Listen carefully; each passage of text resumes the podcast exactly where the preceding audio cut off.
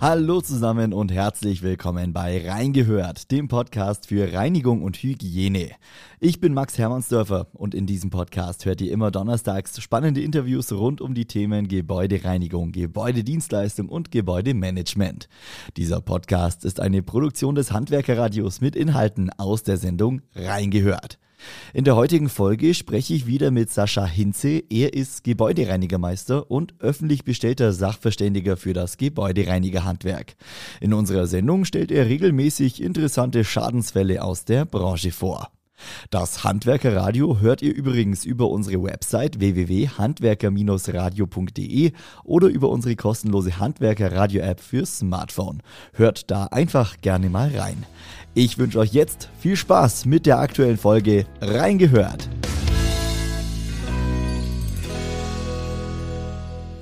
Hallo Sascha. Hallo Max, schön, dass ich wieder bei dir sein darf. Sascha, wir sprechen heute über beschädigte Türen im WC-Bereich. Jetzt musst du es mir einmal kurz erklären. Äh, ich habe es nicht bildlich vor Augen. Was war das für eine Beschädigung? Was war es auch für ein Gebäude überhaupt? Dann will ich erstmal anfangen damit, um was für ein Objekt es sich gehandelt hat, Max. Das ähm, macht es nachher etwas einfacher. Also es war ein, ein kleinerer Produktionsbetrieb mit ordentlich Schmutz und Dreck, so wie das im Ruhrgebiet ganz, ganz häufig anzutreffen ist und vor vielen Jahren noch häufiger anzutreffen war. Und ähm, stell dir vor, du hast eine weiße Tür und ja, da wo der klassische Spion sitzt, in dem Bereich sah es aus, als ob die Türen alle einen kleinen Krater hätten. Also eine Aufwölbung der Beschichtung waren Türen, die offensichtlich auf der Außenseite eine Kunststoffbeschichtung hatten, also kein Echtholzfurnier, sondern eine mhm. Kunststoffbeschichtung. Ja, und aufgrund des ganzen Öls, Fett und sonstige Schmierstoffe, die in dem Produktionsbetrieb äh, verwendet worden sind, hat der Dienstleister, der dort mit der Unterhaltsreinigung beauftragt war, auch vernünftig, wirklich vernünftig seine Produkte abgestimmt und hat entsprechende Reinigungsmittel dort benutzt. Also war für mich fast schon gedanklich klar, als ich zum Ortstermin kam. Der arme Kerl hat das falsche Produkt für die Oberfläche benutzt und hat mit einer zu hohen Alkalität die Türe beschädigt. Okay, also du wurdest gerufen, weil der Betreiber dieses Objekts der Meinung war, der Dienstleister hat da äh, was Falsches verwendet und hat die Türen quasi beschädigt durch falsche Reinigung. So war mal der Grundauftrag, oder? Genau, also bei 15 Türen in etwa war der Objektbetreiber der Meinung, dass er die nicht bezahlen möchte, mhm. sondern das darf dann bitte der Dienstleister tun. Und der wollte das nicht so richtig über sich ergehen lassen, was ich verstehen kann. Und ähm, so kam ich dann irgendwann ja. aufs Tableau, um mir das anzusehen. Ähm, ich bin dann erst einmal durch das komplette Objekt geführt worden um mal nach links und rechts tatsächlich wiederzuschauen, in welchem Bereich sind die Türen tatsächlich beschädigt. Also die Türen waren tatsächlich alle beschädigt, sah so ein bisschen aus wie ein kleiner einzelner Berg, der sich vom Türblatt abhob. Ja, es war so, so das erste Mal, dass ich schon drüber nachgedacht habe, hm, alles ein bisschen komisch. Also ähnliche Höhe, immer nur auf der Innenseite der Türe und Warum sollte der Dienstleister in dem Bereich eigentlich immer nur eine Beschädigung hervorrufen? Naja, ich habe mich dann erstmal komplett äh, durch äh, das Objekt führen lassen. Und ähm, zweite Geschichte, die mir dann im Ortstermin auffiel, war, Türen stehen alle offen. Oder eine Vielzahl zumindest. Mhm. Und ähm, wichtig ist so im Ortstermin immer zu fragen und auch dementsprechend versuchen, zusätzliche Informationen zu bekommen. Da geht es gar nicht immer darum, ähm, macht der Dienstleister alles schlecht. Äh, das ist es nämlich gar nicht. Die Dienstleister machen das meiste richtig, richtig gut. Ähm, schlecht ist dann meistens immer nur die Leistungsbeschreibung oder der Objektbetreiber, der viel haben möchte, aber nicht viel bezahlen möchte. Mhm. Aber ich kam dann mit einem der Industriemeister dort ins Gespräch und dann sage ich, Mensch, wieso sind eigentlich eure Türen alle offen? Ja, sagt er, gucken Sie mal, wie wir hier aussehen. Wir sind total verschmiert und sagte, die, die lieben Reinigungskräfte, die abends kommen, die machen das echt gut. Mhm. Aber wir wollen eigentlich gar nicht, dass die jeden Abend an jeder Tür zehn Minuten rumschruppen. Ja, habe ich gedacht, okay, das verstehe ich. Naja, ob das jetzt so schön ist, wenn die WC- und Duschtüren offen stehen, äh, sei mal dahingestellt, aber zumindest in der Produktion habe ich keine Damen gesehen. Mhm. Und wir kennen es ja alle von Konzerten aus dem Stadion, äh, da stehen wir auch nebeneinander äh, und wollen wieder zum Fußballspiel. Also die wollten auch zur Produktion und es passte soweit. Ja. Ich habe dann mal die erste Türe geschlossen, habe dann festgestellt, ah, man hat an alles gedacht, nur nicht daran, dass ein Schaden passieren kann. Woran hat man nämlich gedacht? Naja, was, was ist das Wichtigste für dich, Max, wenn du in eine WC-Anlage kommst? Ja, das ist äh, nicht bestialisch stinkt. Das finde genau. ich wichtig. Richtig, also diese alte Geschichte, ähm, der Gestank einer öffentlichen Toilette. Mhm. Das liegt natürlich zum einen daran, dass oftmals falsch gereinigt wird. Ähm, zum anderen arbeitet man jetzt ja mit verschiedenen Duftstoffen. Das hat man in dem Fall auch gemacht ähm, und man hat sich dafür entschieden, Duftspender an die Wand zu tackern. Mhm. Im Grunde genommen hervorragend gelöst von allen Seiten, denn man hat die Geräte hinter der Türe platziert. Und die Türe ist immer am weitesten entfernt eigentlich von dem Nutzer. Ja. Also wenn wir die WC-Anlage nutzen und der Sprühstoß mit den Parfümölen herausgedrückt wird, stehen wir möglichst weit weg. Wenn ich jetzt allerdings die Türe offen stehen habe, werden diese Duftöle nicht im Raum versprüht, sondern gelangen mit hoher Konzentration auf die Oberfläche der Türen. Mhm. Und das war dann nämlich auch der Grund, warum die alle auf der Innenseite waren.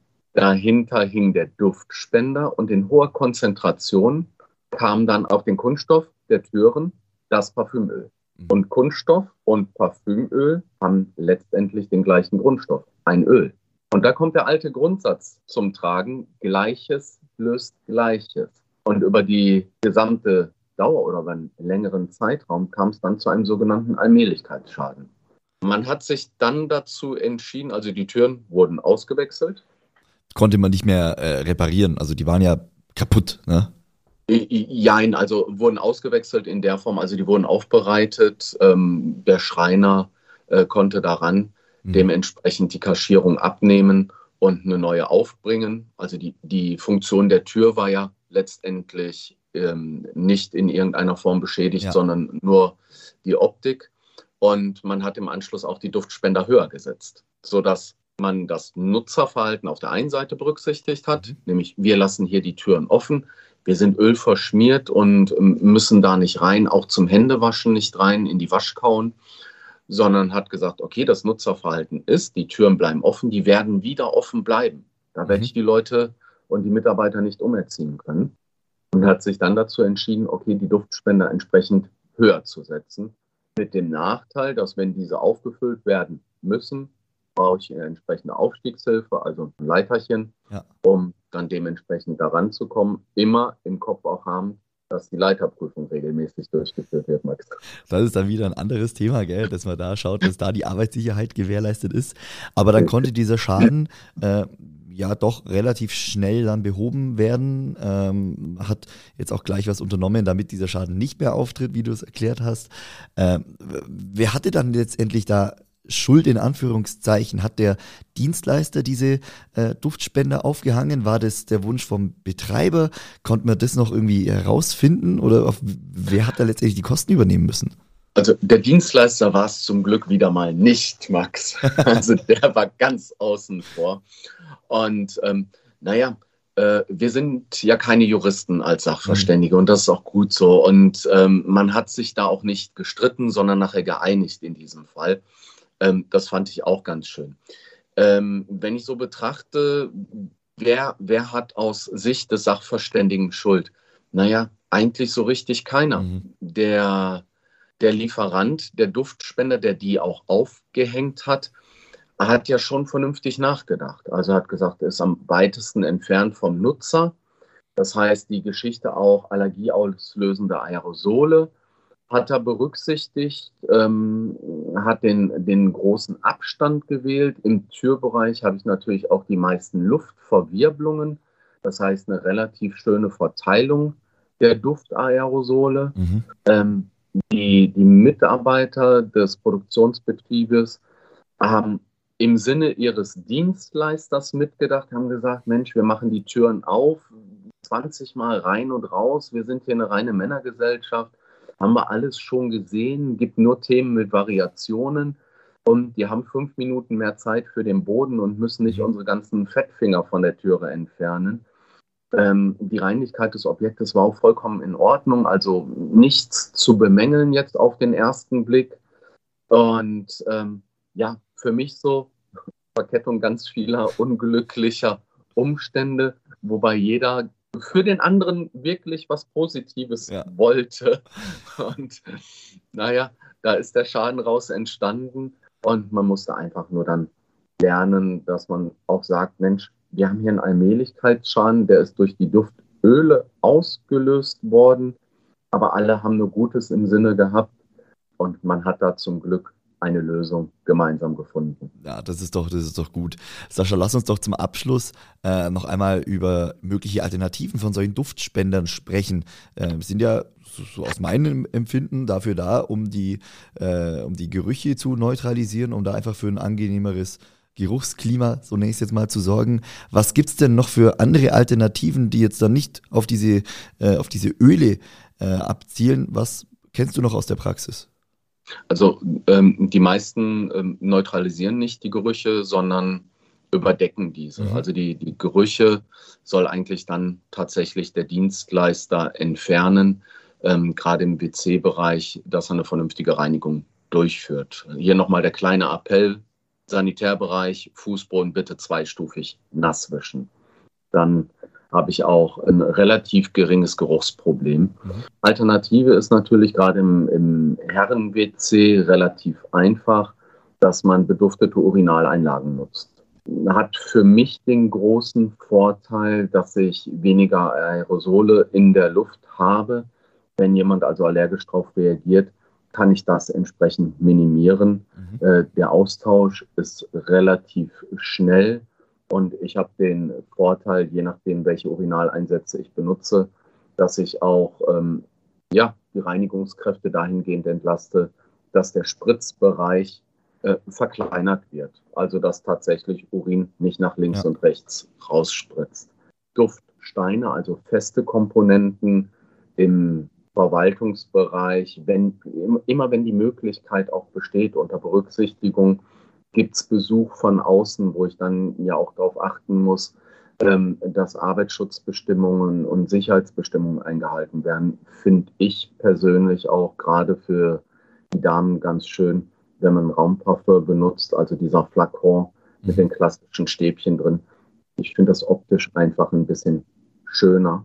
Ähm, aber in vielen Bereichen, also in Industrie oder wo ich Publikumsverkehr habe, habe ich fast keine andere Möglichkeit, wenn ich beduften möchte, als das entsprechend darüber zu tun. Aber ansonsten Urinaleinsätze oder so ein Duftflakon gibt auch für die Toiletten extra beduftete Einhänger, die man dann benutzen kann, um dort eine schönere, ja, um eine angenehmere Raumparfümierung zu erreichen. Mhm.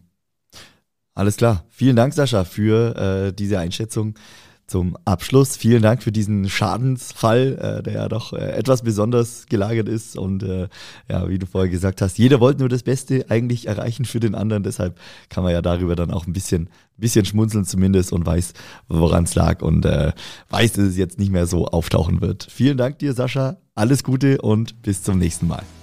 Sehr gerne. Vielen Dank, Max. Bis zum nächsten Mal. Mach's gut. Tschüss. Danke. Ciao.